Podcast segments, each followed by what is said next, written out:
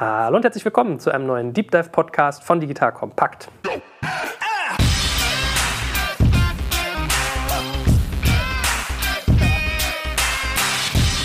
Mein Name ist Jörg Schmarek und heute habe ich einen ganz besonderen Ansprechpartner hier. Meine Frau hat sich sehr gefreut, als sie das gehört hat, weil sie regelmäßiger Kunde ist. Stell dich mal ganz kurz vor, sag, was du machst und was du einem Unternehmen macht, obwohl das, glaube ich, die meisten Leute eigentlich wissen sollten. Mein Name ist Christoph Werner. Ich bin bei DM Drogeriemarkt äh, verantwortlich für das Ressort Marketing und Beschaffung. Das mache ich zusammen mit einem Kollegen und habe auch die Vertriebsverantwortung für die Filialen oben im Norden, das heißt für Schleswig-Holstein, Hamburg, Bremen und große Teile Niedersachsens. Ah, okay. Ist das richtig sozusagen aufgeteilt, dass einzelne Akteure, einzelne Regionen sozusagen sich aufteilen? Ja, es ist also so, dass jeder Geschäftsführer bei DM Drogeriemarkt auch eine Vertriebsverantwortung hat. Jeder bei uns heißt es Ressortverantwortliche, ist auch für eine Region in Deutschland verantwortlich. Das heißt, arbeitet dort zusammen mit den Gebietsverantwortlichen, die dann wiederum so ungefähr 20 bis 25 Filialen verantworten. Also Gedanke ist vermutlich, dass man ein Stück weit die Berührung zum Kunden hat, zum Kundengeschäft, wie die Uhren dort ticken quasi. Es ist ja so, dass wir als Einzelhandelsunternehmen, filialisiertes Einzelhandelsunternehmen, auf der einen Seite filialunterstützende Dienste haben in Karlsruhe. Und unsere Aufgabe ist es ja, unsere Filialen eben zu unterstützen. Das heißt, alles, was wir machen in Karlsruhe, soll dazu dienen, um die Filialkollegen in die Lage zu versetzen, für ihre Kunden den Unterschied machen zu können. Und es ist natürlich die Frage, ob das, was wir uns da ersinnen und was wir uns überlegen, auch wirklich in den Filialen ankommt. Und da ist es unheimlich wichtig, dass man in die Wahrnehmung kommt, um das dann auch wirklich vor Ort zu sehen. Mhm. Und natürlich ist da eine gute Voraussetzung zu sagen, man ist nicht nur verantwortlich für das zentrale Ressort, wie beispielsweise Sortimentsgestaltung oder Kommunikation, sondern eben auch für Filialen, um zu sehen, ob das, was man sich ersonnen hat, da auch ankommt und die Filialen tatsächlich unterstützt. Viele Filialunternehmen haben ein bisschen das Problem, dass sie halt Vertriebsgeschäftsführer haben und dann wird immer der eine verantwortlich gemacht, wenn was nicht funktioniert, statt sich zu überlegen, äh, ob man vielleicht durch eine bessere Zusammenarbeit es besser hin hätte bekommen können. Und das war eben der Kunstgriff, würde ich mal sagen, bei DM Drogeriemarkt schon in den 90er Jahren, dass wir uns damals entschieden haben, eben keine Vertriebsgeschäftsführer mehr zu haben, sondern direkt zu sagen, jeder Ressortverantwortliche hat auch eine Vertriebsverantwortung. Wie viel Zeit verbringst du an der Front? Ich versuche im Monat vier Tage. Okay, richtig festgesteckt, ja? Ja, also in der Regel zwei Tage hintereinander, weil von Karlsruhe in den Norden hoch ist noch ein bisschen Rüstzeit, die man braucht. Mhm. Und deswegen das einigermaßen effizient zu machen und dann den ganzen Tag unterwegs. Viele Gespräche natürlich in den Filialen mit den Verantwortlichen dort. Manchmal auch, wenn Meetings sind. Diese Woche beispielsweise hatte ich Gelegenheit, auch mit äh, Lernlingen zu sprechen, also Menschen, die bei uns die Druckistenausbildung machen. Die hatten einen Workshop und da bin ich dazu gekommen, einfach mal das Ohr auf der Schiene zu haben. Munzelt man so ein bisschen, wenn man in seiner Heimatstadt in so einen DM-Markt geht und die wissen vielleicht gar nicht, dass man zu dem eigenen Unternehmen gehört? Wie gehst du da eher so versteckt durch, wie ein ganz normaler Kunde? Oder outest du dich auch mal und sagst, ja, ich bin auch beim Unternehmen? Erzählen Sie mal so ein bisschen. Naja, gut, es kommt drauf an. Ne? Also ich bin ja auch Kunde. Ja? Also ich kaufe ja auch ein. Also wenn ich in Karlsruhe einkaufe, manchmal kennen mich die Filialkollegen, manchmal auch nicht. Wenn es kein besonderes Anliegen gibt, also dann kaufe ich einfach ein. Wenn mir was auffällt, dann spreche ich schon an, weil es ist ja ein Feedback, was auch wichtig ist. Einfach Hoffe ich zumindest. Ja, einfach mal aus dem Nähkästchen. Das ist ja manchmal ganz unterhaltsam. Wir können ja mal ein paar Zahlen zusammenfassen. Also, wenn, wenn ich mir die Webseite anschaue, aktuelle Infos lauteten 61.700 Mitarbeiter, also schon echtes Schwergewicht an der Front. Richtig Verantwortung, ne? Können wir auch mal drüber sagen, wie schwer so eine Verantwortung wiegt. Gut 10 Milliarden Euro Umsatz, 10,3, 13 Länder Europas, die bespielt werden und 3.500 Märkte. Ich habe übrigens gestaunt, als ich mir die Marken von DM angeguckt habe, wie viele Eigenmarken die, die man auch gefühlt kennt. Also Balea, Baby Love, Alverde, denkt mit, Ebelin, Dontodent, Puss Blue. Also gerade wenn man Kinder hat. Da ist eine ganze Menge dabei. Ja, ja. kommen wir sicherlich gleich nochmal zu. Beschreib doch noch mal ein bisschen deine Rolle auch. Also was, was du eigentlich genau tust. Was tut man als Geschäftsführer Marketing und Beschaffung? Was sind deine Kernaufgaben? Also Kernaufgabe ist, die Kolleginnen und Kollegen zu unterstützen, die operativ die Dinge dann auch tun. Das ist die große Herausforderung, zum einen natürlich am Ball zu bleiben weil durch die Art und Weise, wie wir versuchen, die Zusammenarbeit zu organisieren, es so ist, dass wir eigentlich die Führungsaufgabe vor allem darin sehen, die Menschen zu unterstützen. Das heißt also nicht der Flaschenhals zu werden, sondern die Initiativen, die es gibt, äh, möglichst schnell gedanklich zu durchdringen, um dann in eine Bewertung zu kommen, ist das etwas, was wir unterstützen wollen, ja, weil es uns stärkt, oder ist das etwas, was uns vielleicht schwächt und dann muss man versuchen, den Zusammenhang für die Kollegen herzustellen, damit die sich wiederum selbst orientieren können. Also das ist unheimlich viele Meetings dadurch. Bei der Drogeriemarkt ist es so, dass Marketing und Beschaffung sich um die Sortimentsgestaltung kümmert. Das heißt also die Frage, wie die Sortimente zusammengestellt werden, welche Artikel im Regal sind oder online sind, wie die Preisgestaltung davon ist. Dann haben wir das ganze Thema Kommunikation auch dabei. Und natürlich online ist dabei, also dm.de. und was wir so auf den ganzen Kanälen machen, also auf den Social-Media-Kanälen. Das ist bei uns alles zusammengefasst und dann noch Zukunftsthemen wie zukünftiges Ladenbild. Da arbeiten wir dann ressortübergreifend, aber das ist auch etwas, worum ich mich kümmere. Damit die ganzen Prozesse natürlich, dass es auch klappt, ne? dass also ein Artikel auch mit dem richtigen Preis dann dem Kunden berechnet wird.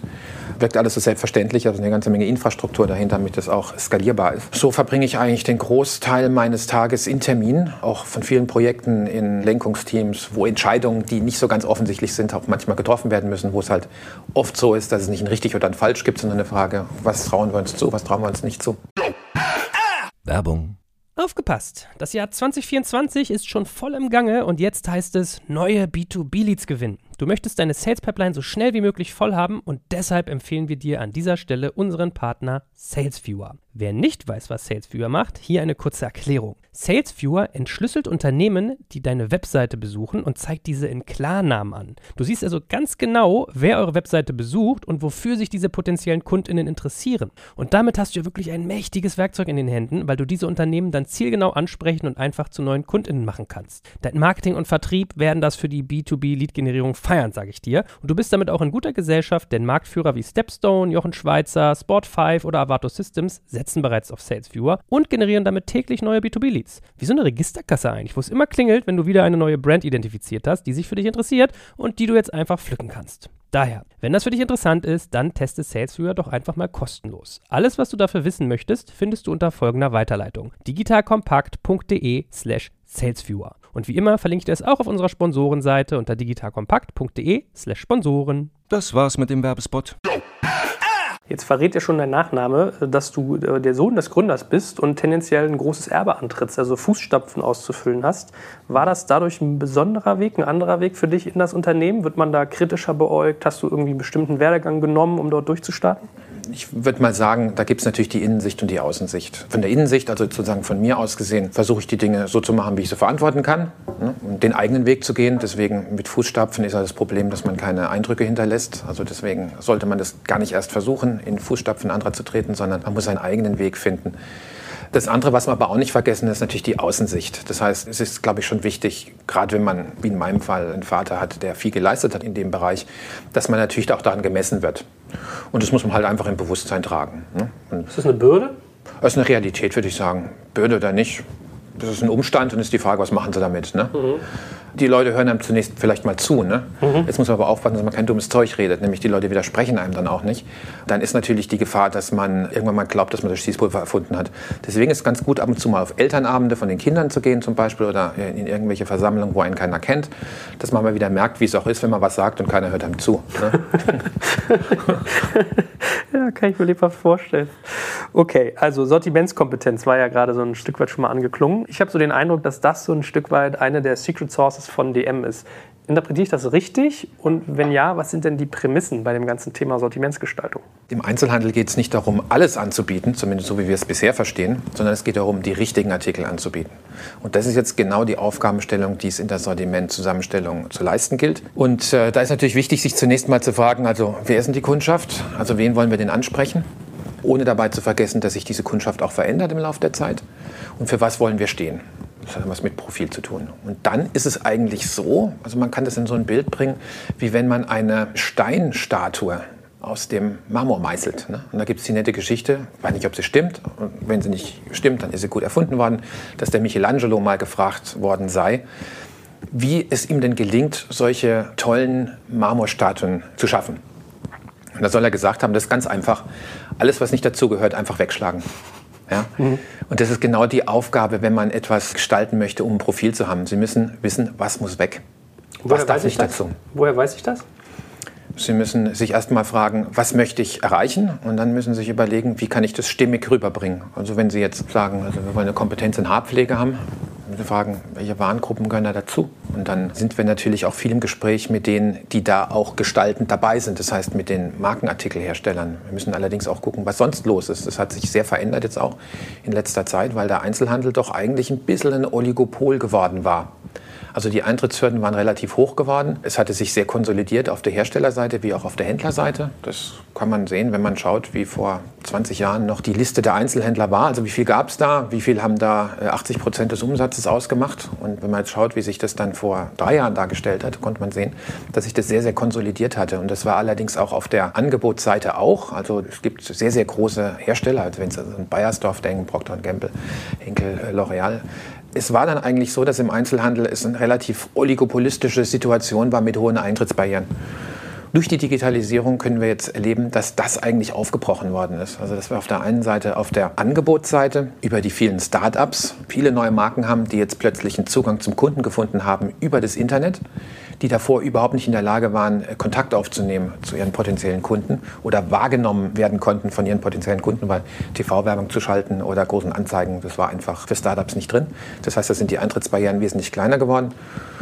Und auf der anderen Seite können wir sehen, auf der Händlerseite, dadurch, dass es eben jetzt Online-Shops gibt, ist es nicht mehr notwendig, dass man einen Laden anmietet ne? und dass man die Einrichtung zusammenkauft und dass man diese ganze Vorleistung erbringen muss, bis man überhaupt mal abverkaufsbereit ist. Deswegen hat sich das unheimlich dynamisiert. Das heißt, für die Sortimentsgestaltung, um auf die Frage zurückzukommen, ist es jetzt auch unheimlich wichtig, da wirklich am Puls zu bleiben. Also Sortimentsmanagement ist heute nicht mehr, dass man am Schreibtisch sitzt und wartet, bis das Telefon klingelt. So war das doch früher zum Teil. Sondern man muss sich wirklich fragen, was ist los, dass man auf die entsprechenden Messen auch geht dass man auch guckt, was im Ausland ist, weil Trends einfach heute sehr, sehr schnell um den Globus wandern. Es geht nicht mehr über Jahre, ne, dass es erstmal in Asien anfängt oder in Kalifornien und sich dann langsam vorarbeitet, bis er in Europa auch mal aufschlägt sondern über die Vernetzung, die wir heute sehen, hat es eine unheimliche Dynamik angenommen. Und das bedeutet natürlich für einen stationären Händler vor allem, sich immer fragen, welche Artikel gehören ins Sortiment und welche nicht. Also Zyklen sind kürzer geworden. Ich habe mir ja sagen lassen, dass DM auch relativ hart nachbaut. Stimmt das? Also wenn so große Hersteller kommen, haben sozusagen sich Innovationen für die neue Saison überlegt. DM hat ja eine große Einkaufsmacht per se. Ja, das heißt, man kann bei den Preisen und bei den Nachfragemengen sowieso... Für meine Einkaufsabhängigkeit. Ja. Und da habe ich mir sagen lassen, dass es durchaus auch mal passieren kann, dass dann eine DM-Eigenmarke relativ schnell sozusagen auch so entwickelt wird. Das heißt, hat DM wirklich so eine eigene sagen wir mal, Business Development Unit, die auf der Markenseite sich Trends anguckt und möglichst schnell versucht, es auch in eigene Produkte umzuwandeln? Was man man beobachten kann, ist, dass in den äh, Kategorien, wo hohe Innovationskraft da ist seitens der Markenartikelindustrie, die Eigenmarken keine so große Rolle spielen. Und dort, wo sehr wenig Innovation ist, sind die Eigenmarken zum Teil sehr, sehr, sehr, sehr mächtig. Also gerade in der Papierware, wenn Sie da mal schauen, mhm. ne? also Toilettenpapier, Taschentücher und so, da sind Eigenmarken doch sehr, sehr stark. Wenn Sie in der Kosmetik gucken, da sieht es schon wieder anders aus. Noch in der Haarpflege sieht es anders aus. Ne? Also Kommt ein bisschen drauf an, aber bei uns ist es grundsätzlich so, dass wir ganz bewusst darauf achten, dass alles, was Eigenmarke ist, dass das auch von einem separaten Team bearbeitet wird. Also auch bei uns in den Ressorts ist es so, dass Eigenmarken ein eigenes Ressort ist und eben nicht am Einkauf hängt. Das ist bei manchen Einzelhändlern anders. Und es ist auch wirklich so, dass wenn wir als Marketing und Beschaffung mit der Markenartikelindustrie sprechen, verhandeln, die Informationen fließen im Unternehmen nicht weiter ans Eigenmarkenressort, weil wir sonst jegliche Glaubwürdigkeit verlieren würden. Und unser Ziel als DM Drogeriemarkt ist es ja auch nicht so viel Eigenmarke wie möglich zu verkaufen, sondern Sortimente anzubieten, die für den Kunden höchst relevant sind. Und da kommt es eben darauf an, die richtigen Sortimente zu haben. Und wenn das eine Eigenmarke ist, dann ist gut. Und wenn die Eigenmarke sich nicht bewährt, dann muss die genauso Platz machen für erfolgreichere Konzepte wie jeder andere Artikel auch. Also wir müssen wirklich schauen, dass wir immer vom Kunden aus denken und nicht anfangen plötzlich aus einer Innensicht heraus versuchen, gewisse Sachen zu dominieren. Das wird vielleicht ein Weilchen gut gehen, aber langfristig ist es mit Sicherheit kein Erfolgskonzept. Ja, ich muss ja lernen, man darf ja nicht immer von sich selbst als Kunde ausgehen. Ne? Ich bin so ein Kandidat, mhm. Codecheck-App rausholen, alle Deos oder Zahnpasten irgendwie einmal durchchecken, so sind da die Stoffe drin, die mir gefallen und so weiter. Aber ich habe mir sagen lassen, dass viele Drogerieartikel eigentlich eher in die Richtung gehen, entweder Markenaffinität, man geht rein, Deo, Nivea, danke meins, oder halt man guckt halt, lässt sich inspirieren und das ist sozusagen auch so ein, so ein sehr hochfrequentes äh, niedrigschwelliges Produkt. Also stelle ich mir gar nicht so trivial vor. Startups war eben so ein Thema. Wonach entscheidet denn DM, welche Startups eigentlich ins Angebot kommen und wann sie das Angebot auch wieder verlassen müssen? Also was ist so der Algorithmus sozusagen oder der Prozess dafür? Zunächst mal ist eine Frage des Zutrauens, welches man hat, wie bei jeder Listungsentscheidung. Also gerade im stationären Handel ist es ja so, dass jedes Mal, wenn wir ein neues Produkt anbieten wollen unseren Kunden, dann müssen wir ein anderes dafür rausnehmen. Da sind wir wieder beim Verzichten. Ne? Auf was möchte ich verzichten, um was anbieten zu können, was im Profil äh, hoffentlich schärft. Und das ist also zunächst mal eine Frage des Zutrauens, welches man hat. Und da gibt es keinen Algorithmus dafür. Das ist eine Frage von Gespür, was man einfach entwickeln muss und von Professionalität. Und das zeichnet eben auch einen guten Einkäufer aus. Also es ist nicht nur die Frage der, des Verhandlungsgeschicks, sondern es ist wirklich auch Frage der Fantasie, wie man ein Sortiment äh, weiterentwickelt. Und wenn es dann erst mal gelistet ist, der Artikel, dann sieht man auch, wie sich abverkauft. Das heißt, dann hat man auch die ganzen betriebswirtschaftlichen äh, Kennzahlen über unsere Kundenkarte, können wir dann auch sehen, inwiefern Wiederkaufsraten da sind, äh, wie die Loyalität ist, äh, ob es Exklusivkaufraten, die hoch sind, ob die niedrig sind. Also mit anderen Worten, ob es uns in unserer Sortimentskompetenz wirklich stärkt. Und dann bleibt es im Sortiment oder es muss dann wieder Platz machen für was anderes.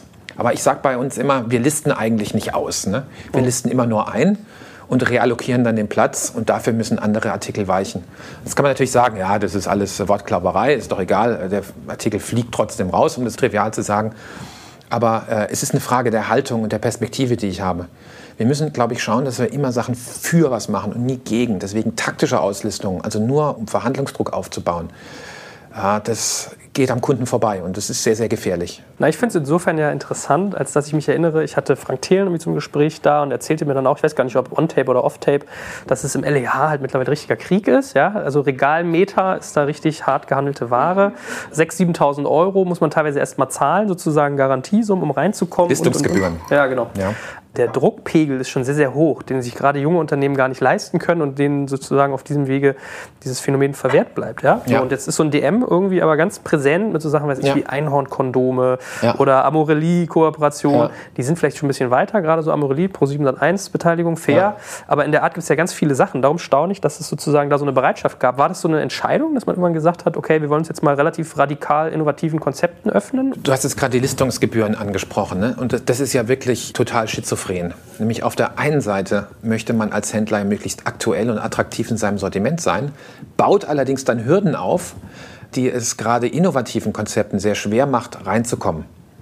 Und deswegen haben wir bei DM Drogeriemarken schon lange entschieden, keine Listungsgebühren mehr zu verlangen sondern es gibt eigentlich nur noch Trennungsgelder, wie wir sagen. Das heißt, wenn wir einen Artikel einlisten und dieser Artikel verkauft sich dann nicht ab und es gibt dann bessere Alternativen, die den Platz danach belegen sollen, dass man dann schon am Anfang darüber spricht, wie man sich wieder trennt voneinander.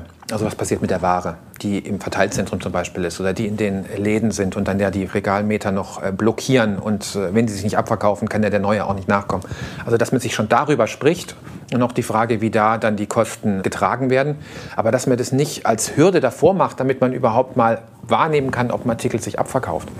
Das ist der Grundsatz, den wir schon lange haben. Und dann kommt jetzt natürlich gerade bei kleinen Marken noch die Herausforderung dazu, dass wenn jetzt ein Unternehmen wie die M Drogeriemarkt mit so vielen Verkaufsstellen wie wir haben, so vielen DM-Märkten und in der Erstbestückung dann schon unheimliche Mengen ziehen, dann ist es für ein kleines Unternehmen eine Riesenherausforderung. Natürlich, äh, die, die, Produkte müssen ja produziert werden und wenn sich das dann nicht rechnet, dann haben sie eine Produktkapazität, die am Schluss dann überhaupt nicht ausgelastet wird. Also da ist es auch wichtig, dass wir ein bisschen kreativer dran gehen und fragen, wie gehen wir jetzt vor? Muss das denn gleich in alle Märkte oder fangen wir vielleicht erstmal online an oder gehen wir mal in bestimmte DM-Märkte, die nach gewissen Kriterien ausgewählt werden, also je nachdem, wo sie jetzt sind oder was da für Kunden einkaufen, um da einfach Erfahrung zu sammeln. Und ich glaube, das ist auch der Weg, den wir gehen und das ist eine organisatorisch eine Riesenherausforderung, dass wir da einfach ein bisschen beweglicher werden, weil das bedeutet experimentieren und experimentieren heißt eben nicht alles nach Standard. Und gerade der filialisierte Einzelhandel ist ja groß geworden durch das Prinzip der Standardisierung, also niedrige Prozesskosten. Günstige Einkaufspreise, niedrige Prozesskosten. Aber niedrige Prozesskosten bedeutet gut eingespielte Routinen. Und gut eingespielte Routinen heißt, bitte nicht anders machen. Das heißt, bitte nicht experimentieren. Insofern ist es schon auch eine Transformation in der Herangehensweise, die wir im Moment erleben. Und da tun sich ja viele große Unternehmen unheimlich schwer. Da sprechen wir von Digitalisierung und, und Disruption und so weiter. Aber das ist so der Hintergrund. Ja, du merkst ja, glaube ich, ich will so ein bisschen am Anfang mal verstehen, wie ihr so bestückt, wie ihr funktioniert, wie ihr operativ arbeitet, damit wir dann, also A, können, glaube ich, viele Startups da ganz viel lernen, die mit euch was tun wollen. Äh, und B, äh, Digitalisierung ist ja so das Kernthema, was wir heute haben. Zwei Fragen hätte ich noch zu dem ganzen Thema. Das erste ist, du hast auch schon angedeutet oder eigentlich gesagt, äh, dass diese Prozesse im Hintergrund, die man nicht sieht, die aber ganz viel ausmachen, man sieht sie erst, wenn sie nicht funktionieren in der Regel, dass die dir sozusagen sehr viel Aufmerksamkeit abverlangen. Wie habt ihr denn so Sachen wie Logistik organisiert? Wie sind denn eure Operations, eure Prozesse aufgesetzt? Habt ihr da so bestimmte Standardmuster? Wir haben das Ressort Logistik natürlich, ne, welches sich darum kümmert, welches auch unsere Verteilzentren betreibt. Und die sind permanent dabei zu schauen, wie die Logistikströme am besten organisiert werden müssen. Und da ist es so, dass nicht jeder Artikel gleich behandelt werden sollte. Also beispielsweise macht einen Unterschied, ob ich einen Kajal habe, also aus der dekorativen Kosmetik, oder ob ich ein Paket mit Toilettenpapier habe. Also allein mal schon vom Volumen und auch vom Stück, vom Stückertrag, den der einzelne Artikel hat. Das heißt, so ein Toilettenpapier, was sehr, sehr scharf kalkuliert ist und sehr, sehr viel Volumen braucht, das heißt, eine Logistik relativ teuer ist, muss anders behandelt werden als ein relativ kleiner Artikel, der in einer anderen preislichen Positionierung ist und deswegen auch vom Warenbestand natürlich eine ganz andere Finanzierung braucht. Das heißt, man braucht unterschiedliche logistische Prozesse. Also zum Beispiel Toilettenpapier über ein Zentrallager in Deutschland abzuwickeln, macht keinen Sinn. Wenn du dir schon überlegst, wie viele Packungen in einen LKW reinpassen. Aber ein Kajal äh, über ein zentrales Lager für Gesamtdeutschland abzuwickeln, das macht wiederum Sinn. Und das heißt, da muss eine ganze Menge Expertise rein in der Bewertung, welcher Artikel muss wie behandelt werden. Und das macht unsere Logistik. Und dann noch die Frage, wie die einzelnen Lager eben funktionieren. Was ist der Technisierungsgrad? Da sind wir im Moment ja auch am Bauen eines neuen Lagers in Wustermark vor den Toren Berlins, in welchem wir einen ganz hohen Technisierungsgrad dann einführen wollen, weil wir uns auch fragen, wie wir flexibler werden können in der Sortimentspolitik. Mhm. Und da müssen wir halt einfach zusammenarbeiten und wirklich auch nach vorne denken und uns fragen, gerade in der heutigen Zeit, wie müssen wir uns aufstellen, damit wir bei der Volatilität, die wir sehen im Markt, schnell reagieren können. Und wiederum, das ist eine riesen Herausforderung für fidelisierte Unternehmen, weil es eben niedrige Prozesskosten eigentlich unmöglich machen, dass man flexibel ist. Die zweite Frage, die ich noch habe, ist wahrscheinlich relativ banal zu beantworten. Aber wenn man durch so einen DM-Markt geht und ihn mal mit einem Rossmann zum Beispiel vergleicht, dann fallen so ein paar Sachen auf. Das erste ist, es gibt gar keine Aktionsware. Also so diese Geschichten mit, ich kaufe mal einen Föhn oder irgendwie, da ist jetzt ein Fußbad irgendwie im Angebot, ist das Erste, was fehlt. Dann so Schreibwaren, Multimedia, Spielsachen, habe ich das Gefühl, ist auch eher irgendwie klein. Äh, dafür ist relativ viel, was so auf Familie ausgerichtet ist. Also ich kriege es ja selber mit, ich habe ja zwei Kinder, dann hat man irgendwie immer diese Babyclubs, in denen man da drin ist, kriegt dann irgendwelche Geschenke zu gewissen irgendwie Milestones. Es gibt ganz viele Babykleidung. Dann äh, zweiter Bereich, der hochgefahren wurde, gefühlt für mich war so Kosmetik. Also ich sehe auf einmal so ganz stylische, sieht fast aus so wie so Maybelline New York mäßig, ganze Abteilungen, die bei den Ems hochgezogen werden. Ja. Ist das alles Sortimentspolitik? Also ja. steckt da ganz viel Kalkül hinter? Wenn ja, welches? Wir bei der Drogeriemarkt stehen auf dem Standpunkt, dass wir schauen müssen, dass wir nicht so sehr in die Sortimentsbreite gehen, sondern vor allem in die Sortimentstiefe. Das heißt nicht so viele unterschiedliche Kategorien, aber die Kategorien, die wir haben, die möglichst kompetent. Das heißt, mit einer Auswahl, die dem Kunden ermöglicht, hoffentlich das Produkt zu finden, welches seinen Bedürfnissen am besten entspricht und dem auch dann eine entsprechende Inszenierung zu geben. Deswegen ist es beispielsweise so, dass wenn man die dekorative Kosmetik sich anguckt, also alles, was, was Make-up ist, was Lippenstifte und Nagellacke und was da so alles Schönes gibt, da haben wir ein wesentlich tieferes Sortiment als manch anderer und entsprechend auch eine Marktbedeutung. Aber Marktbedeutung von heute, Marktanteile von heute sind die Früchte unserer Saaten von gestern. Das heißt, wir müssen natürlich auch permanent dranbleiben und uns überlegen, was sind die richtigen Marken. Äh, Gerade auch in einem Umfeld, was sich eben so dynamisiert durch die vielen Startups, die sogenannten Indie-Brands, die jetzt kommen müssen wir nah am Kunden bleiben. Also zunächst die Frage, was macht ein Drogeriemarkt aus? Bei dem Drogeriemarkt sagen wir, sind die Kategorien Schönheit, Haushalt, Baby und Gesundheit. Und dann haben wir auch noch das ganze Thema Foto, wobei Foto durch die Digitalisierung sich auch enorm weiterentwickelt hat.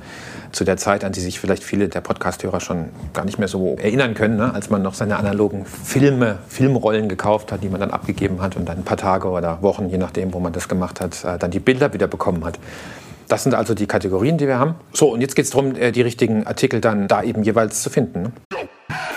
Ihr Lieben, hier ist Joel von Digital Kompakt und ich mache dir jetzt mal das Bild eines genialen Arbeitgebers im Tech-Bereich auf. Stell dir eine hundertprozentige Bundesgesellschaft in der Rechtsform einer GmbH vor, die dir eine hohe berufliche Sicherheit und einen wichtigen Purpose bietet und gleichzeitig aber extrem flexibel agieren kann. Ein IT-Service-Unternehmen, das zu den größten in Deutschland gehört und die Bundeswehr bei ihrer Digitalisierung unterstützt. Wenn du dieses Bild spannend findest und im Bereich Cyber oder Tech deinen Beruf ausübst, dann solltest du ab sofort unseren Partner, die BWI, auf dem Schirm haben. Eine wichtige Aufgabe der BWI ist die Einführung von von Innovationen in der Truppe, aber das Unternehmen leistet noch viel mehr und bietet ein breites Aufgabenspektrum von Beratung über Realisierung bis zum Betrieb. Ich meine, wir sprechen hier von einem der größten IT-Service-Unternehmen in Deutschland, das die Bundeswehr bei Digitalisierungsprogrammen wie der Digitalisierung landbasierter Operationen und der Gesundheitsversorgung unterstützt. Du merkst, die BWI ist ein attraktiver Arbeitgeber mit einer Vielzahl von spannenden und herausfordernden Projekten mit breitem Leistungsspektrum und wenn du wie Sven Weizenegger, der Moderator aus unserem Hackers-Podcast, an großen Rädern drehen willst, die wirklich etwas bewirken, dann schau dir die BWI jetzt einfach mal selbst selbst an. Ich habe dir unter digitalkompakt.de slash bwi eine Weiterleitung dazu eingerichtet und natürlich verlinke ich dir das auch in den Show Notes und alle Sponsoren findest du immer auch auf unserer Sponsorenseite unter digitalkompakt.de slash Sponsoren. Gut, da haben wir jetzt ja die, die Grundlagen gelegt. Hast du ja selber gerade ganz schön gesagt. Ja, die Samen sind gesät, die Früchte werden eingezogen. Äh, jetzt kommt ja sozusagen die nächste Saatperiode, Digitalisierung. Vielleicht fangen wir mal ganz grundsätzlich an, weil ich glaube, aus eurer Brille, was, was ich so gemerkt habe, im, im, Einzelhandel kann man äh, Digitalisierung aus ganz vielen Ebenen sehen. Was betrachtest du denn für dich als Digitalkompetenz und wie würdest du euch dort aufgestellt sehen? Ich glaube, das Entscheidende ist, dass wir spüren, was die Bedürfnisse des Kunden sind und wie die sich verändern. Und dass wir die Technologien, die es gibt, auch dafür einsetzen, um uns selbst weiterentwickeln zu können. Also wenn wir schauen, das Phänomen der Digitalisierung ist ja eigentlich vor allem ein Phänomen der Dematerialisierung, die wir sehen können welches enorme Auswirkungen hat auf die Frage, wie Skalierbarkeit zum Beispiel funktioniert, äh, wie sich Menschen informieren können, wie wir mit Informationen umgehen. Und da müssen wir uns permanent natürlich anstrengen, weil das bedeutet, wir müssen unsere Prozesse verändern, unsere Routinen verändern. Und es fällt letzten Endes darauf zurück, was ein Unternehmen in den Mittelpunkt stellt und welche Perspektive es einnimmt. Was ich oft beobachte in den Gesprächen ist, dass sehr, sehr viel über Größe gesprochen wird, ne? dass über Wachstum gesprochen wird. Also eingangs hast du ja auch die Zahlen von DM so ein bisschen genannt. Das sind ja eigentlich alles Quantitäten. Ja? Das ist alles Größe. Aber es ist ja alles Gewordenes. Ja? Mhm. Jetzt ist die Frage, was ist denn eigentlich das Geheimnis dahinter? Ja? Ich glaube, wir bei DM glauben, dass es vor allem eine Frage der Stärke ist. Ja? Stärke führt zur Größe. Aber was führt zur Stärke? Das ist die große Frage. Und die, was zur Stärke führt, ist die Veränderungsfähigkeit. Das heißt, die, die Fähigkeit, immer wieder sich zu verändern ob man sich jetzt immer gleich ganz neu erfinden muss, einmal dahingestellt, aber sich immer wieder zu verändern. Und wenn man sich die Frage stellt, wie kann es uns gelingen, dass wir veränderungsfähig bleiben, dann müssen wir eigentlich dahin kommen, dass man auf die Frage kommt der Lernfähigkeit und Lernwilligkeit. Also wenn ich lernen kann und lernen möchte, dann bin ich bereit, mich zu verändern. Und jetzt die Frage, was führt dazu, dass ein Mensch bereit ist, Vertrautes aufzugeben, um was Neues zu lernen. Jeder Lernprozess beginnt mit einer narzisstischen Kränkung. Ne? Das ist nicht so einfach auszuhalten. Und das ist, wenn ich einen Sinn in der Sache sehe. Du hast den Begriff Digitalisierung quasi auf so eine metaphysische Ebene ja. gehoben, dass du gesagt hast, für dich ist Digitalisierung Anpassungsfähigkeit ähm, und der Wille, sich zu verändern, am Kunden auszurichten. Wenn man jetzt ein bisschen blasphemisch fragt, müsste ja. ich ja eigentlich dir irgendwie anraten, ob man dann nicht sehr, sehr viele Filialen wahrscheinlich zumachen müsste oder den Aufbau neuer ja. äh, sozusagen entschleunigen und mhm. dafür darüber nachdenken, wie man denn die Waren, nicht mehr das Klopapier per LKW in die Filiale kriegt, sondern im Prinzip per Mini-Wagon irgendwie zum Endkunden der online bestellt aufgestellt. Das ist interessant. Warum würdest du diese These aufstellen? Jetzt drehst du den Spieß um, das gefällt mir aber endlich mal einer. Ja? Unterschiedliche Tendenzen, glaube ich, die da zusammenkommen. Also A, sieht man ja, die, die Innenstädte nehmen ab, was Frequenzen angeht. Das ist ja erstmal ja. für jemanden wie euch ein potenzieller Todbringer oder zumindest ein Schmerzpunkt. So. Zweiter Faktor, ich bin im Prinzip durch die bestehende Handelslandschaft dazu erzogen worden, dass ich Sachen kostenlos nach Hause geschickt bekomme.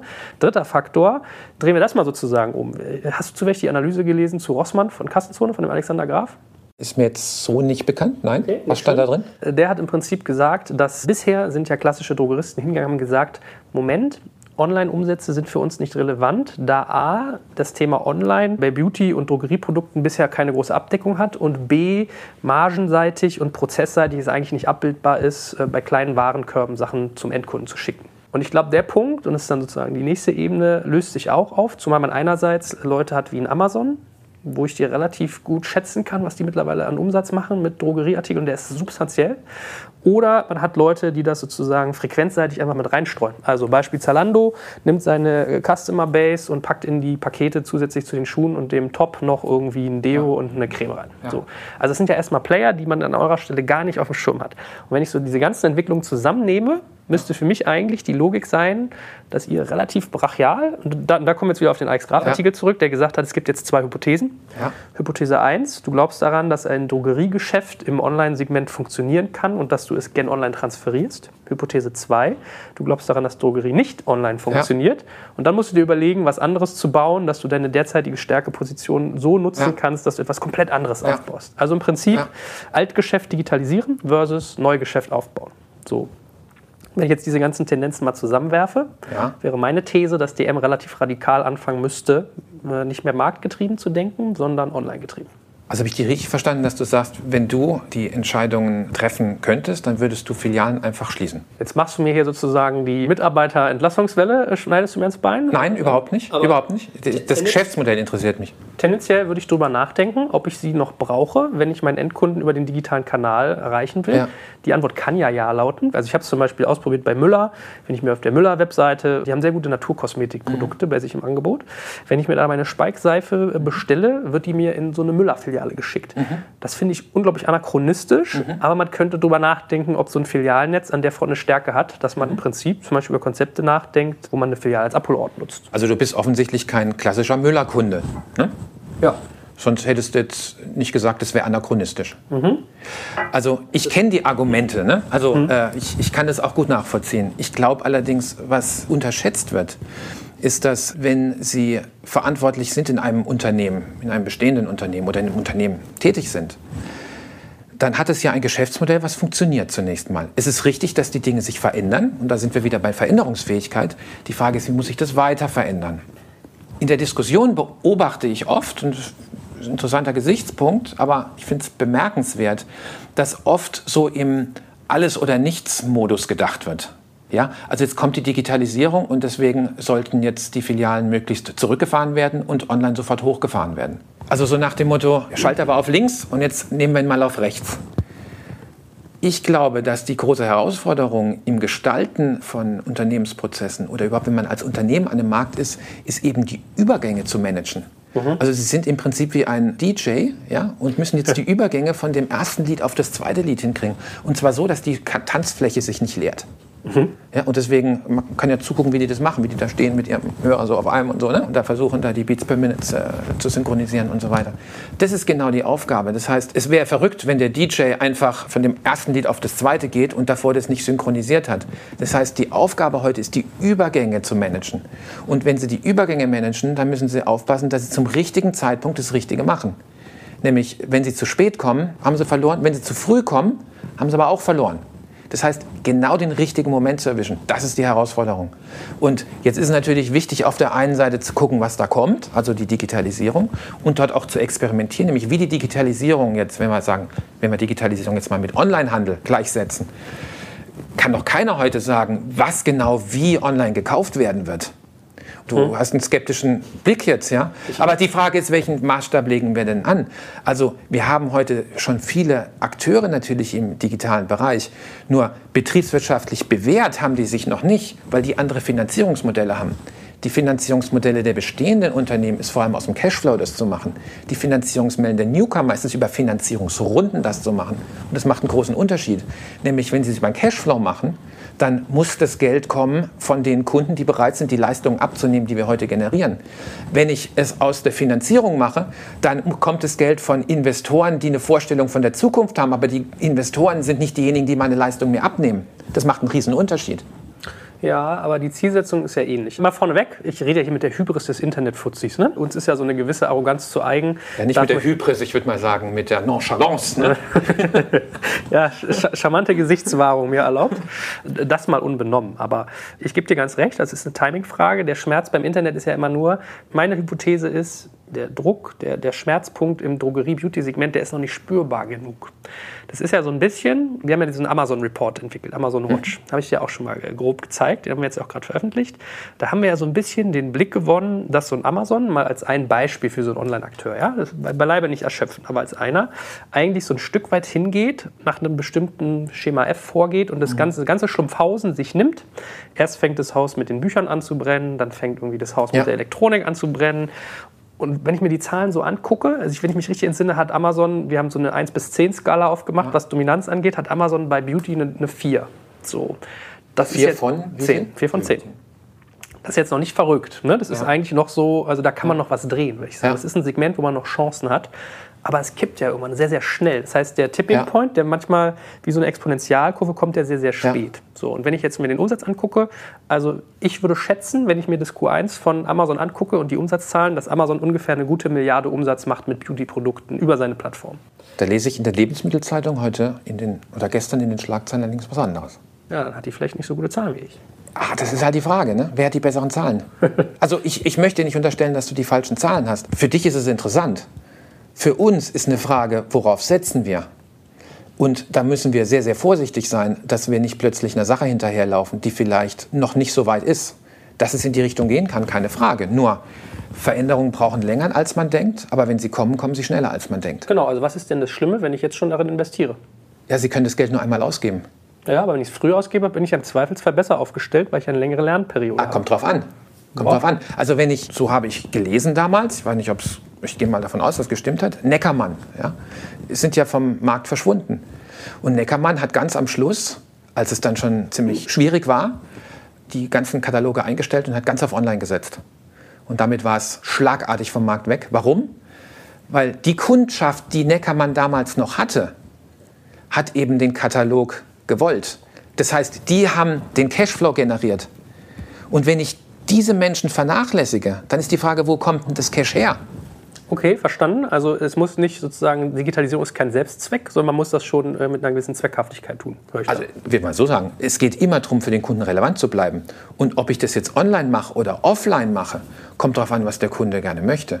Und die Kunden sind nun mal sehr, sehr vielfältig. Gut, aber dann lass uns doch mal die Gleise wieder zusammenführen. Wenn du sagst, ja. es ist eine DJ-Aufgabe und Timing ist alles, was glaubst du, wo seid ihr? Ja. Ja, hört ein Lied gerade auf und das nächste fängt an oder ist das Lied noch mitten am Spielen? Wie siehst du das? Na gut. hinkt. Ne? Als DJ hätten wir jetzt ein Stück, wo wir nicht wissen, wann es zu Ende ist. Mhm. Ja? Das ist genau die Herausforderung.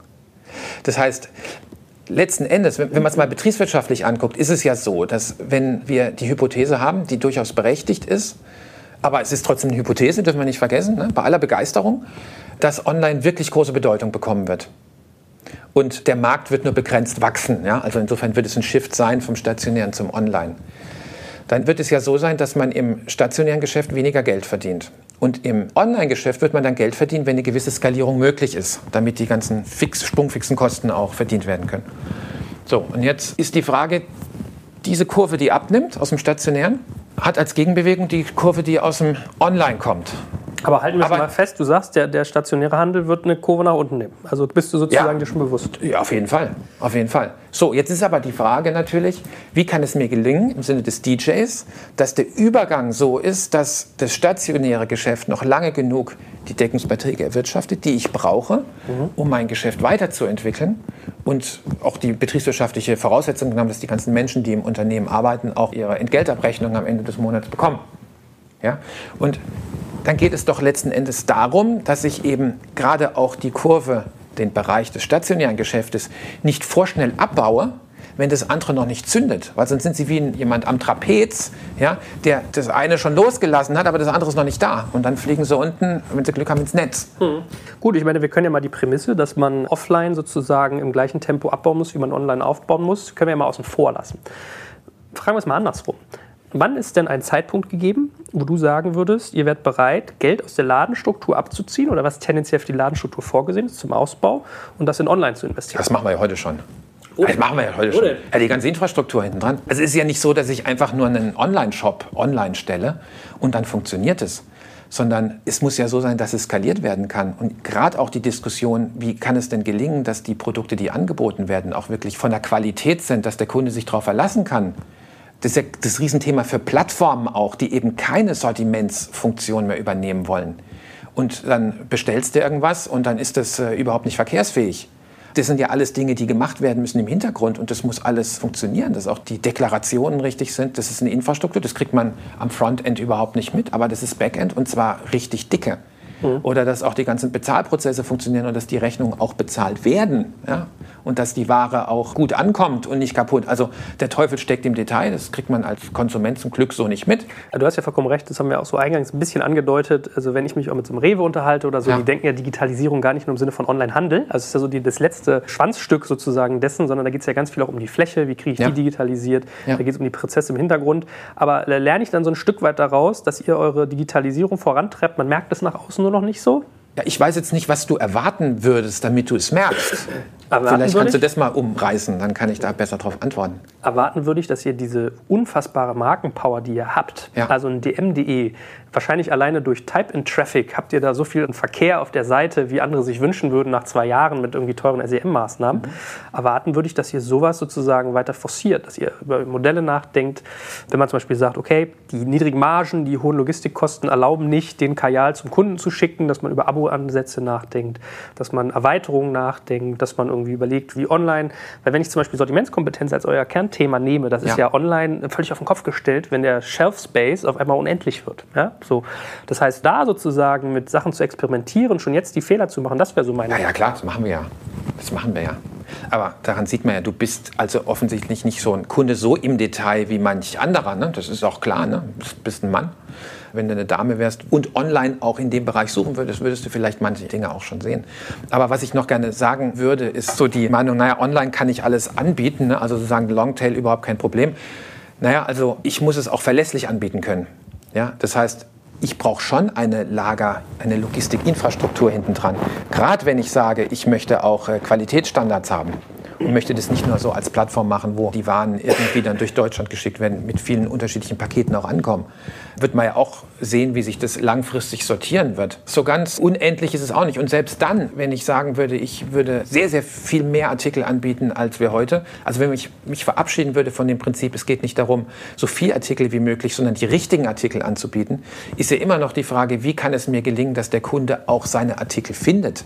Ich wollte es gerade sagen, das Pendant zur Sortimentsgestaltung online ist sicherlich die Auffindbarkeit, die Kuration. Ne? Klar, fairer Punkt. Und was ich jetzt gerade rausgehört habe, finde ich ja charmant, dass du mich da kritisierst, das finde ich mal gut, ja, wenn man mal Feuerwerk auch kriegt, war, dass ich euer Produkt nicht gut genug kenne, was online angeht. Aber macht ihr wirklich schon signifikante Online-Umsätze? Ihr weist ja nicht mal aus. Also wenn ich eure Seite angucke, ja. sehe ich den Umsatz und da ist kein Online-Element sozusagen abgebildet. Also meiner Wahrnehmung nach seid ihr sehr offline unterwegs. Weil wir nicht kommunizieren, wie viel Umsatz wir online machen?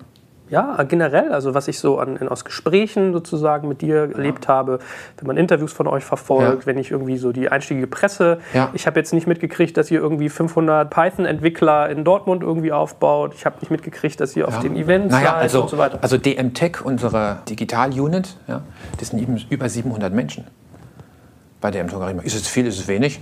Bei also 35.000 ist es überschaubar. Also ja, es ist, also es ist deutlich größer, als ich gedacht hätte. Ich lasse mich auch gerne korrigieren, ja? Don't get me wrong. Ja? Wie gesagt, die Hybris der, der Internetler. Die Nonchalance? Ja, die Nonchalance. Ja. Genau. Ja. Aber, also da, da, ist schon eine ganze Menge, aber du, ich meine, du hast recht. Also wir, wir reden da nicht so viel drüber. Allerdings, wir sind da auch wirklich in, in einem Experimentiermodus. Weil, weil nochmal, das Modell ist noch nicht geknackt in Deutschland. Auch ein Amazon, würde ich behaupten, hat das Modell noch nicht geknackt. Nee, ein Amazon kommt durch die Hintertür und Zalando auch. Das ist das Gemeine für euch, finde ich. Oder auch wenn der Lebensmitteleinzelhandel jetzt Modelle entwickelt, ja. wo man irgendwie hochfrequente Produkte, die kleinmargig sind, zum Kunden bringt. Das ist ja der Schmerzpunkt für euch. Ne? Was heißt Schmerzpunkt für uns? Äh, Konkurrenz belebt das Geschäft. Ne? Also, und ich finde es auch sehr, sehr spannend, natürlich genau zu beobachten, was die anderen machen, weil lernen können wir immer etwas.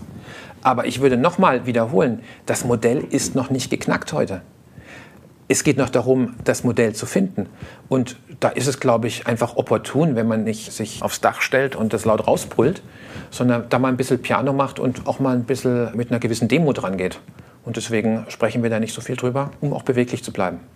Also wenn ihr das wirklich so macht, äh, das äh, würde ja meinen starken Respekt abbringen. Was finde ich ja mal äh, intelligent, wenn ihr es schaffen würdet. Das ist doch mal ein Kompliment. Ja, in der Tat. Also wenn ihr es wirklich schafft, solche Online-Kompetenz aufzubauen, so im Hintergrund und keiner kriegt es so richtig mit, fände ich eine Leistung. Aber lass uns mal zuspitzen. Was sind denn ja. deine Hypothesen zur Rolle des Online-Handels dann? Ich würde sagen, es geht darum, dass wir als Händler relevant für unsere Kunden bleiben. Und Kunden werden Produkte anders kaufen als in der Vergangenheit. Sie werden sich anders informieren als in der Vergangenheit. Also gerade die junge Generation, die schon mit den ganzen Möglichkeiten des Internets, mit den mobilen Endgeräten aufgewachsen sind, da wird Konsum anders stattfinden. Oder Entscheidungen für Konsum wird anders stattfinden. Und es ist ja zunächst mal Information und danach ist es dann Transaktion. Und da wird sich Stationäres und Online wird sich ergänzen. Also deswegen auch Omnichannel Retailing. OCR ist ja das, das große Schlagwort in unserer Branche. Das heißt, es wird sich ergänzen und da wird es Dinge geben, die werden vor allem online sein und dann wird es Dinge geben, die werden vor allem offline sein. Welche das sein werden, ist noch nicht ganz klar. Aber interessant ist ja auch zu beobachten, dass die Online-Pure-Player durchaus auch stationäre Ladengeschäfte aufmachen wollen. Da könnte man sich jetzt sagen, wie kommen die denn auf die Idee, so etwas Steinzeitliches zu machen wie ein stationäres Geschäft, wenn die doch wirklich schon die Zukunft gepachtet haben? Aber also da scheint offensichtlich ja schon was zu sein, dass ein Mensch ja letzten Endes frei sein möchte in seinen Entscheidungen. Und es macht natürlich auch einen Unterschied, Joel, ob ich ein Kind zu Hause habe, ja, welches Windeln braucht und mir sind die Windeln ausgegangen und die brauche ich jetzt und dann runtergehen kann und die Windeln kaufen kann oder mir ist das Toilettenpapier ausgegangen und es kommen Gäste und ich will das jetzt haben, dann brauche ich aber vielleicht keine 24 Rollen, ja? Mhm. Ja? dann brauche ich weniger, äh, aber die will ich jetzt haben und da ist mir ein stationärer Händler sehr, sehr lieb. Oder wenn ich sage, das ist etwas, was sehr, sehr vorhersehbar kommen kann, wo ein Abo-Modell Sinn macht. Abgesehen von der Frage, wie sich das Ganze rechnet und zu welchem Preis ich bereit bin, das zu finanzieren. Also ein Kunde wird sich hybrid verhalten. Und als Einzelhändler muss ich mir die Frage stellen, wie kann ich mit einem Kunden, der sich künftig hybrid verhält, in ein paar Jahren wird man nicht mehr von hybriden Verhalten sprechen, dann wird man wieder von Kundenverhalten sprechen, weil das dann wieder das Normale ist. Wie wird sich das ergänzen? Online und offline. Und es könnte auch durchaus sein, dass es in der Innenstadt anders aussieht als auf dem flachen Land. Ich habe halt noch keinen Omnichannel-Ansatz gesehen, der funktioniert. Kennst du einen? Nicht so richtig, ne? Was, was bedeutet funktioniert für dich? Woran machst du funktionieren fest? Profitabilität, Wachstum, Marktrelevanz. Kommt es drauf an. Ne? Also ich könnte jetzt natürlich mich äh, ganz frech auf den Standpunkt stellen und sagen, ein stationärer Einzelhändler, der jetzt auch noch online präsent ist und sich in Richtung OCR entwickelt, ist durchaus nicht erfolgreich, weil er schafft es durch Innenfinanzierungskraft, sich dahin zu entwickeln. Mhm. Ja? Wie, wie weit es dann gehen wird und wie sich das ausprägen wird, wird man sehen. Aber gerade für die Menschen, die sehr, sehr im Online-Bereich unterwegs sind, also so wie du und deine Kollegen, mit denen du das ja auch oft analysierst in deinen Podcasts, ihr schaut es an unter dem Blickwinkel, wie digital ist das schon? Ja? Das ist auch ein legitimer Gesichtspunkt, den man einnehmen kann. Aber jetzt als Menschen, die in einem Unternehmen arbeiten, das stationär stark ist, ist es ja nicht die Frage, wie digital sind wir schon, sondern wie nah sind wir denn am Kunden und wie gelingt es uns denn weiterhin relevant für unsere Kunden zu bleiben. Und die Realität ist halt, dass heute sehr, sehr viele Kunden stationär einkaufen. Und wenn wir unsere Läden zumachen würden und nur noch über die MDE verkaufen, ist es nicht der Umsatz eins zu eins transferieren wird Richtung Online, selbst wenn wir das logistisch in der Lage wären zu stemmen. Also nochmal, es geht darum, die Übergänge zu managen. Nö, ist ja ein fairer Punkt. Da hast du ja auch absolut recht, dass es jetzt keinen Sinn macht, das eine für das andere sozusagen 100 Prozent zu opfern. Ja? Aber welche Radikalität vermutest du denn bei diesem Übergang? Also glaubst du, dass das irgendwie ein radikalstrategischer Schritt ist, wo man relativ intensiv shiftet? Oder ist das was, was eher für dich so ein bisschen evolutionär vorangeht. Also ein gutes Beispiel hat mich auch sehr beeindruckt, muss ich sagen. Als Schlecker damals in die Insolvenz gegangen ist, wurden die Assets ja angeboten auf dem Markt. Ne? Unter anderem auch das Online-Verteilzentrum in der Nähe von Ehingen damals gebaut wurde. Uns wurde das auch angeboten und ähm, wir haben uns das auch damals angeguckt. Es hat mich schwer beeindruckt, weil damals Schlecker offensichtlich zu einem relativ frühen Zeitpunkt sich gesagt hatte, wir investieren in Online und haben damals, uns wurde auch ein Betrag genannt, der sehr hoch war, investiert in diese Infrastruktur. Und diese Infrastruktur hat halt nicht gepasst für das, wie sich der Markt danach entwickelt hat. Aber das Geld war ausgegeben. Das Geld war ausgegeben. Und das ist natürlich eine ganz unangenehme Situation in einem Unternehmen, wenn Sie Ihr Geld ausgegeben haben in eine Infrastruktur, die am Schluss nicht funktioniert. Deswegen das Entscheidende ist, sich so aufzustellen, dass ich dann skalieren kann, wenn ich weiß, es funktioniert. Wenn ich mir jetzt mal so angucke, die sind vielleicht nicht mal vergleichbar zu euch, aber zum Beispiel ein Otto, was jetzt Fashion als Thema hat. Otto ja. sagt, wir wollen jetzt Plattform sein also selbst Otto, was ja jetzt ja. latent angestaubt ist, darf man ja mal so sagen, in der einen oder anderen Ebene. Nicht in allen, aber in manchen.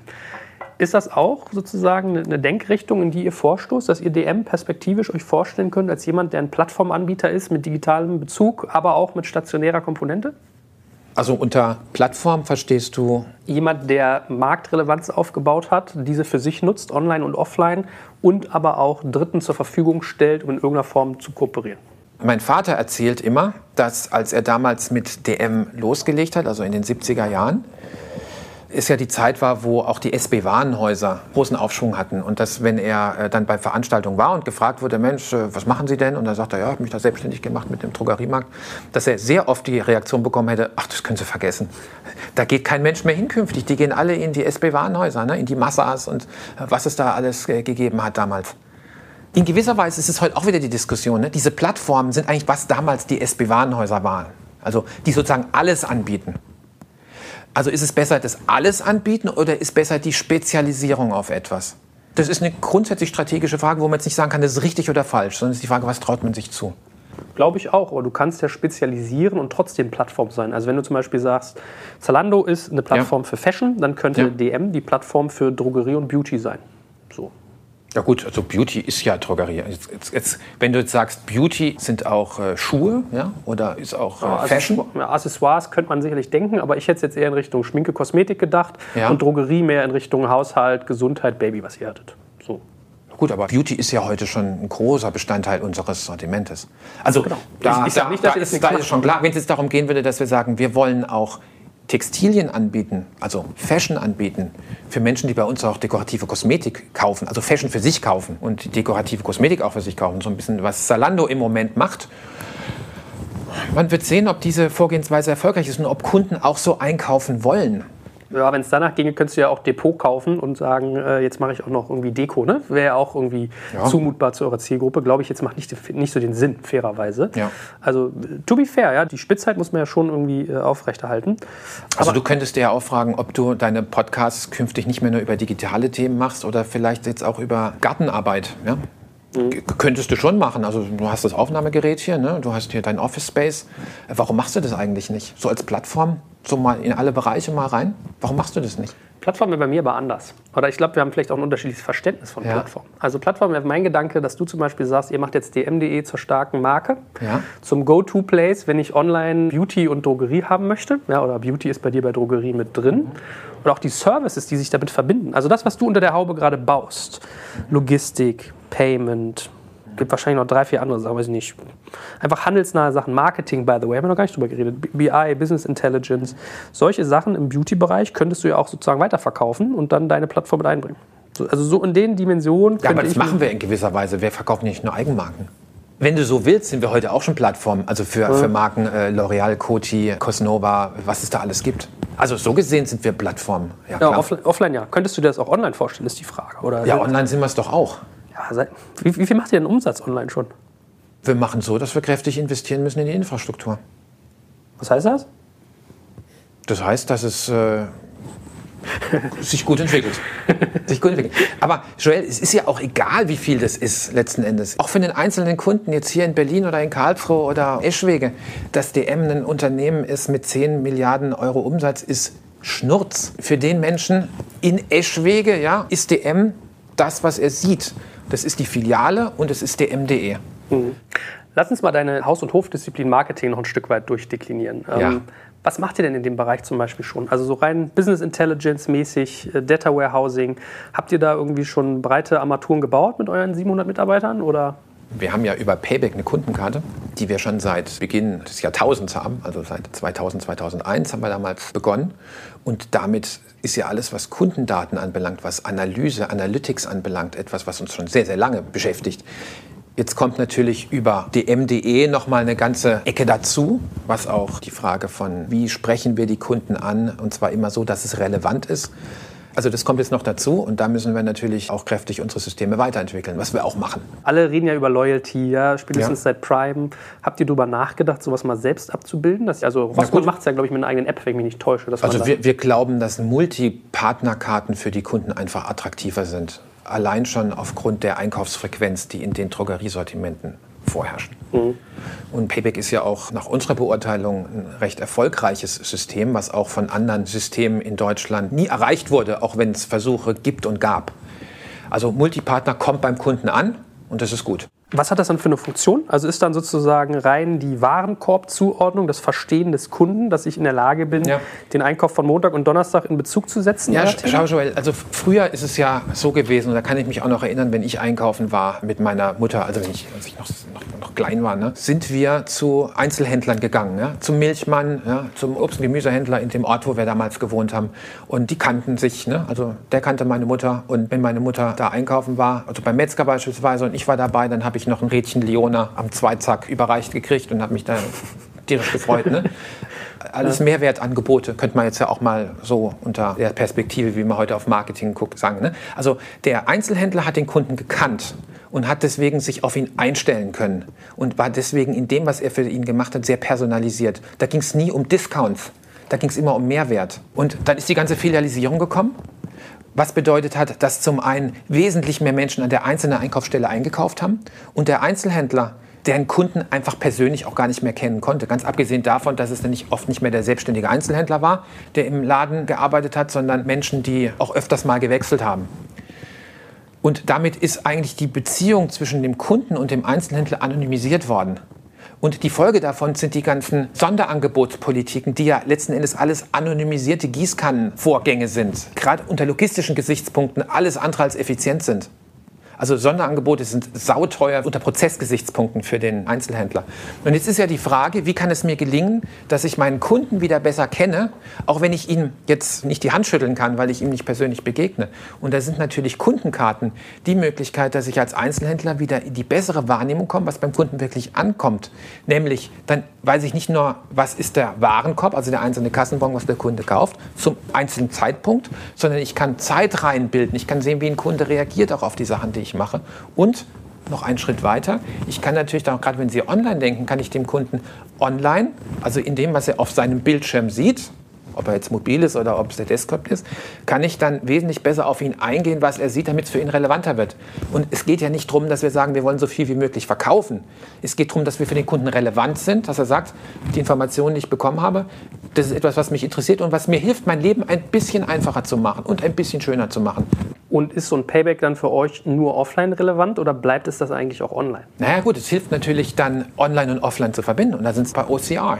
Also für einen Einzelhändler OCR zu betreiben, wenn ich keine Kundenkarte habe, wird schwierig werden, weil ich die 360 Grad Wahrnehmung des Kunden nie bekommen werde. Ich werde immer nur den Online-Kunden haben, aber was der dann offline macht, weiß ich nicht. Aber wenn wir es mal wirklich ernst nehmen und sagen, als Einzelhändler bin ich dafür, dafür den Kunden relevant zu sein, und zwar da und dort, wo er und wie er einkaufen möchte, dann ist das online und offline. Und das muss ich versuchen, in den Blick zu kriegen.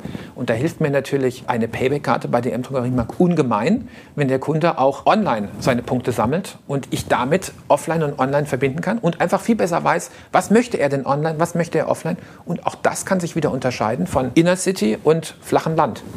Das heißt, ich kann mit meinem Sortiment darauf reagieren, was ich sonst gar nicht könnte.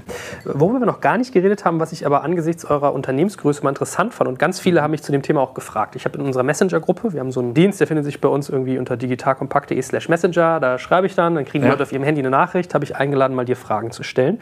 Wäre dieses ganze Thema Digitalisierung in der Organisation, ja, also ja. das heißt Kulturwandel ist eigentlich so das, das Stichwort, mal ganz naiv gefragt, wie betreibt man Kulturwandel, wenn man 60.000 Menschen irgendwie erreichen möchte und irgendwie auf eine Linie bringen? Also auf eine Linie bringen, das kannst du schon mal vergessen. Wäre auch nicht menschengemäß. Ne? Aber es sind ja zwei Fragen da drin. Also zum einen mal nochmal Digitalisierung in der Organisation. Die Digitalisierung kann uns helfen, die Menschen zu ermächtigen in der Organisation, damit sie sich besser orientieren können. Also die ganze Frage von Information, von Vernetzung untereinander. Bei DM beispielsweise haben wir uns entschieden, dass alle unsere Filialmitarbeiter ein Smartphone bekommen haben jetzt nicht zum Telefonieren, sondern zur Wahrnehmung der Online-Fähigkeiten und Vernetzungsfähigkeiten von den Geräten, womit wir die ganze Microsoft Office 365 nutzen können, mhm. was ja letzten Endes wie so ein Facebook allerdings in einer geschlossenen Gruppe sind. Das heißt, damit versetzen wir uns in die Lage, dass Menschen in der Organisation sich vernetzen können, dass Best Practices beispielsweise wesentlich schneller bekannt werden können, dass wenn irgendjemand eine Erfahrung gemacht hat, dass irgendwas besonders gut funktioniert, das kann er in Yammer-Gruppen einstellen ja, oder er kann es kommunizieren. Und andere kriegen das mit, die das sonst immer über den Flaschenhals der Organisation Informationen hätten bekommen müssen. Also das ist das eine, was dadurch möglich ist. Und es ist natürlich auch möglich, dass die ganze enorme Informationsflut, die wir haben, wesentlich personalisierter ausgespielt werden kann. Weil das Problem, was wir in der Filiale haben, dass da unheimlich viele Informationen natürlich reingehen, aber nur ein Teil davon ist relevant. Und indem wir die Digitalisierung wirklich nutzen, können wir die Informationen wieder so zur Verfügung stellen, dass die relevante Information ankommt und dass Mitarbeiter sich Informationen auch ziehen können, die, die für sie relevant sind. Also das ist das eine, was die Digitalisierung bringt. Das andere die Frage, mit so vielen Menschen, wie kann es gelingen, dass da auch so eine kulturelle Weiterentwicklung stattfindet? Das hängt damit zusammen, glaube ich, dass wir immer wieder über das Warum sprechen auch. Wenn man eine Organisation hat, wo es immer nur um den Chef geht und immer nur alle auf den Chef gucken, dann kann der Kunde sich verändern, aber keiner kriegt es mit. Es sei denn, der Chef sagt, der Kunde hat sich verändert. Mhm. Aber wenn es dir gelingt, eine Organisation zu kultivieren, die immer auf den Kunden guckt, dann kriegt jeder mit, wenn der Kunde sich verändert. Da muss keiner mehr sagen, wir müssen uns verändern, weil der Kunde sich verändert hat, sondern dann sagen die Menschen, guck mal, der Kunde wird anders. Was können wir denn anders machen? Und schon beginnt die Transformation von alleine. Wir haben ja vorhin Digitalisierung so ein bisschen metaphysisch definiert, also als Veränderungsfähigkeit. Das hast du ja auch gerade nochmal aufgegriffen. Wie kriegst du das denn aber trotzdem hin, diese Bereitschaft, den Blick auf den Kunden, den Veränderungswillen zu generieren, wenn sich Digitalisierung, aka äh, Veränderungsbereitschaft, auch immer so ausspielt, dass du hast Gewinner und Verlierer, du hast ja auch Widerstände. Das ist ja sozusagen auch ein politischer Prozess. Wer ist der Verlierer? Na, Veränderung bedeutet immer jemanden, der auch irgendwie sich selbst verändert, ist immer Schmerz auch. Na gut, ich meine, das Prinzip gilt, wer sich nicht verändern möchte, wird verändert. Ne? Wenn du so willst, dein ganzes Leben ist Veränderung.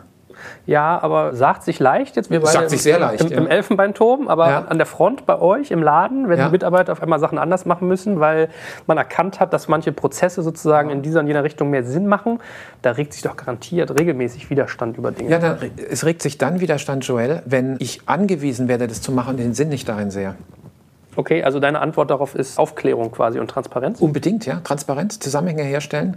Es ist leicht gesagt und mhm. nicht so leicht getan. Also, aber der Anspruch muss es sein, dass wir die Dinge immer so machen, dass Menschen verstehen, was die Zusammenhänge sind.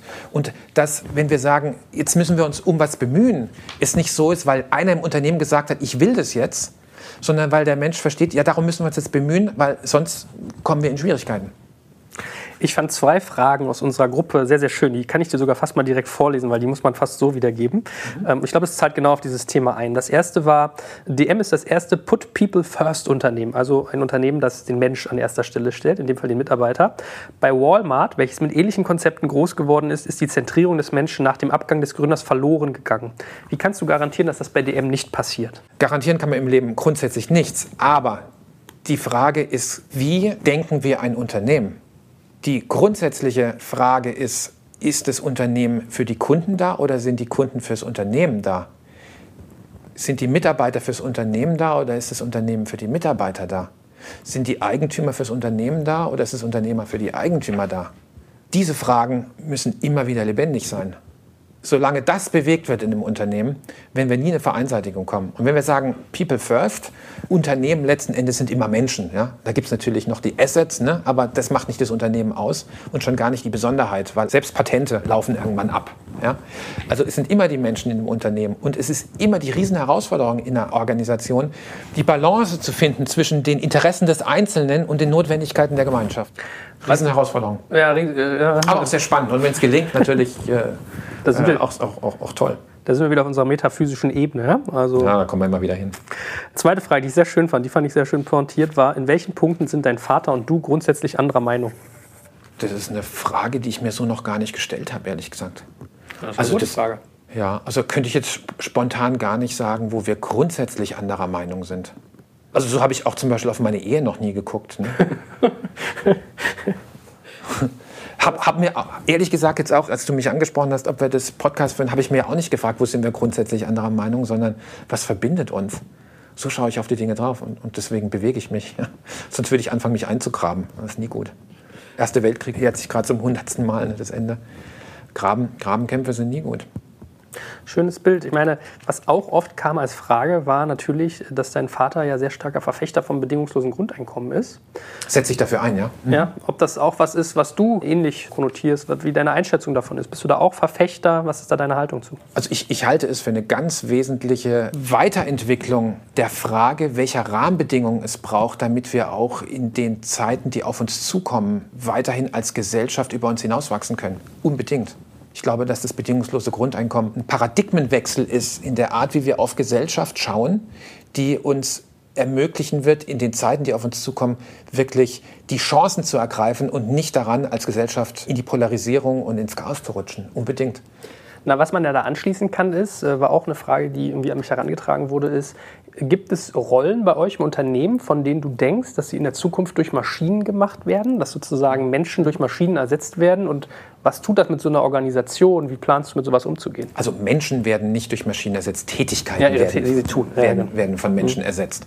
Das hat es aber schon immer gegeben. Wenn du mal an EDI denkst, ne?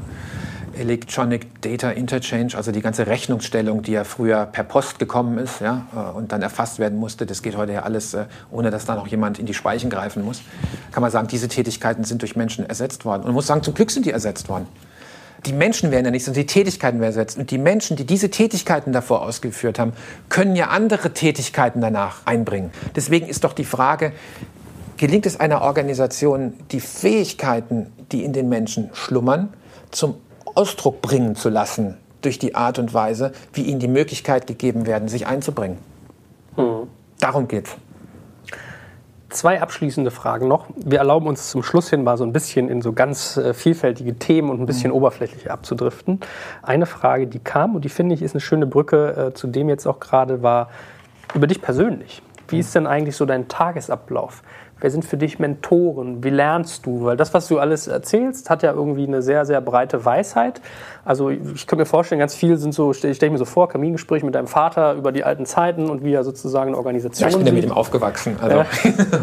Ganz Ja. viel ist aber vielleicht auch irgendwie angelesen, ganz viel ist auch irgendwie in guten Bildungseinrichtungen. Also wie tickst du so als Mensch? Wie muss man sich deinen Tag vorstellen, dein Lernen und dein Mentoring? Ich glaube, ich bin ein relativ interessierter Mensch. Ne? Also ich, ich lese unheimlich viel, ich, ich höre unheimlich viel, ich, ich stelle viele Fragen.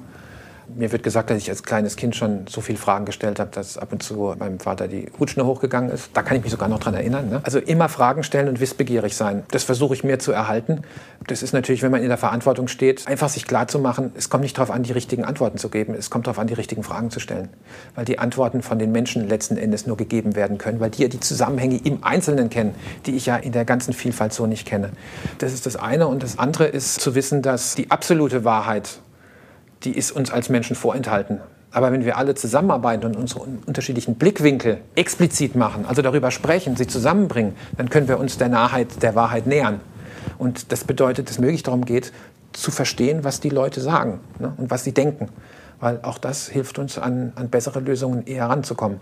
Also den anderen wirklich wertschätzen und wirklich gucken, dass man da mit dem durchs Leben geht und somit versucht, den richtigen Weg zu finden. ne. Und mein, mein Tag letzten Endes sieht jeden Tag anders aus. Zum Glück. Ja? Zum Glück. Aber es beginnt mit Aufstehen morgens natürlich. Ne? Ist relativ durchgetaktet. Ne? Also meine Assistentin macht die Termine und hatte auch freie Hand. Dann versuche ich in jedem Termin, den ich habe, den Menschen gerecht zu werden, mit denen ich zu tun habe. Also jetzt ja die letzten anderthalb Stunden, die wir hatten, wirklich versuchen auch hier für dich da zu sein und nicht über andere Sachen zu denken, die jetzt mit unserem Termin hier gerade nichts zu tun haben. Ja, ist dir gelungen. Hast du Mentoren? Dankeschön, ja. Hast du Mentoren? Ich lese viel Zeitung. Ne? Also ich habe am Tag drei Zeitungen, äh, die ich versuche wirklich auch zu lesen ne? und plus die Fachzeitung, die kommt. Äh, wenn ich im Auto unterwegs bin, höre ich viele Podcasts. Im Moment finde ich es politisch natürlich auch sehr interessant. Steingarts Morning Briefing, ne? war sehr durchaus polarisierend manchmal. Aber es geht ja darum, einfach eine Perspektive. Geht nicht darum, ob man das jetzt richtig findet oder nicht, sondern äh, Perspektive. Und dann, wenn ich zurückdenke, ja klar, so von Reinhard Sprenger ne? äh, mit Mythos Motivation und alles, was er geschrieben hat, das war unheimlich lehrreich. Ne? Auch so ein Glasel ne? mit Konflikten, unheimlich interessant. Äh, Ich habe mich auch lange mit Rudolf Steiner beschäftigt, ne? die ganzen Dinge, die er zu der Frage, ne? was ist denn hinter dem Sinnfälligen, Philosophie der Freiheit, die er geschrieben hat, die Frage auch unheimlich gut behandelt da drin, die Frage von Kreativität, wie komme ich zu Ideen. Ich hatte auch das Glück, glaube ich, in meiner beruflichen Laufbahn, bevor ich zu DM gekommen bin, dass ich in den Unternehmen, ich war ja im Ausland tätig, ne, was unheimlich geholfen hat, weil da hat Werner und DM einfach, war unbekannt. Mir, ich hatte immer das Glück, dass sich in der Organisation Menschen für mich interessiert haben, äh, zu denen ich gehen konnte, wenn ich wieder was überhaupt nicht verstanden habe oder richtig bescheuert fand, äh, die mir geholfen haben, den Zusammenhang wieder zu verstehen da muss man auch ein bisschen Glück haben und, und da hatte ich das Glück. Und dann äh, natürlich ist es schon so, dass ich mit meinem Vater viele Dinge besprochen habe. Und nicht zuletzt äh, die Idee des bedingungslosen Grundeinkommens. Ne? Einfach mal so auf die Gesellschaft mal anders zu gucken. Ne? Letzte Frage, äh, mein persönliches Passionsthema. Wir hatten Ja. mal einen Podcast zum Thema Kreislaufwirtschaft, sprich Recycling, Plastik und so weiter und so fort. Macht ihr euch bei DM über sowas Gedanken? Weil wenn ich immer durch eine Bedingt, ja. Drogerie gehe, Ja. mich schmerzt das ja. Diese ganzen Einwegartikel, Shampoo-Dosen und so weiter und so fort. Also Könnt ihr euch sowas vorstellen oder gibt es Konzepte bei euch, wie sowas aussehen könnte? Von irgendwie, weiß ich nicht, Nachfüllpackungen über Pfand auf irgendwie äh, Deos und so weiter. Ja. Gibt es sowas bei euch? Also in Österreich wird es gerade wieder getestet, Abfüllstationen. Wir hatten es in der Vergangenheit auch schon. In der Vergangenheit hat es nicht funktioniert, muss man wirklich ehrlich sagen. In Österreich, the jury is still out. Ne? Also wir werden sehen, ob das sich durchsetzt. Was unheimlich wichtig ist und worum wir uns jetzt auch kümmern, ist, dass wir uns darum bemühen, Allianzen zu schmieden, um die Schwierigkeiten, die wir heute haben, bei der Verpackungsmüllproblematik, um da wirklich weiterzukommen. Und eine ganz große Komponente vom Verpackungsmüll ist ja Plastik. Ja? Und dass wir wirklich in eine Recyclingwirtschaft da einschwingen können, wo Verpackungsmüll wirklich so aufbereitet wird, dass es wieder in der Produktion verwendet werden kann. Und zwar ohne Kompromisse zu machen bei der Produktqualität. Das hat ja auch was mit Haltbarkeit zu tun. Und da können wir beobachten, dass das Problem bisher gewesen ist, dass auf der einen Seite die Hersteller nicht auf Rezyklate gesetzt haben, weil sie gesagt haben, es gibt kein gescheites Angebot. Es gibt kein Angebot in der Menge, die es ihnen ermöglicht hätte, auch wirklich ihre Produktion darauf zu planen. Und seitens der Recyclingwirtschaft wurde ihm gesagt, die Nachfrage ist nicht da, dass wir in die entsprechenden Sortieranlagen auch investieren, um die Qualität herstellen zu können.